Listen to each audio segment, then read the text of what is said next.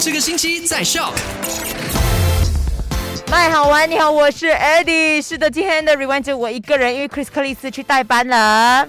然后昨天的麦快很准第一则消息就聊到了人力资源部看守部长就呼吁私人界雇主就考虑在这个星期五十八号还有星期六的十九号休公假或者是提供带薪的补假。当然，全国警察总长也呼吁所有的驾驶者在投票日回乡的时候啊，一定要遵守交通规则，不要去呃就是乱乱的违规啦，然后结果造成事故那就不好啦。还有另外一则消息就是全球的。人口已经正式的变成了。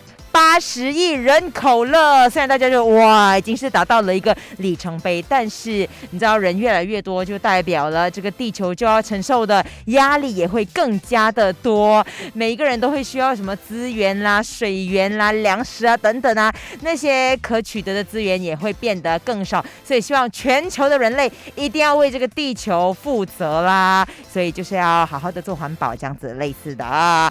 好了，待会三点到八点记得留守 My Super Drive，因为有我 Eddie 在这里。然后十点到三点可以不用理那个 Chris 克里斯。我在这边 OK，我帮你控制 OK，我在 On A 当中，你这样在我面前这样讲，你好意思吗你？三点到八点记得哈，下午三点到八点啊，现在也是要留守啦，继续的留守卖好玩。赶快用你的手机透过 Shop App 串流节目 SYOK Shop。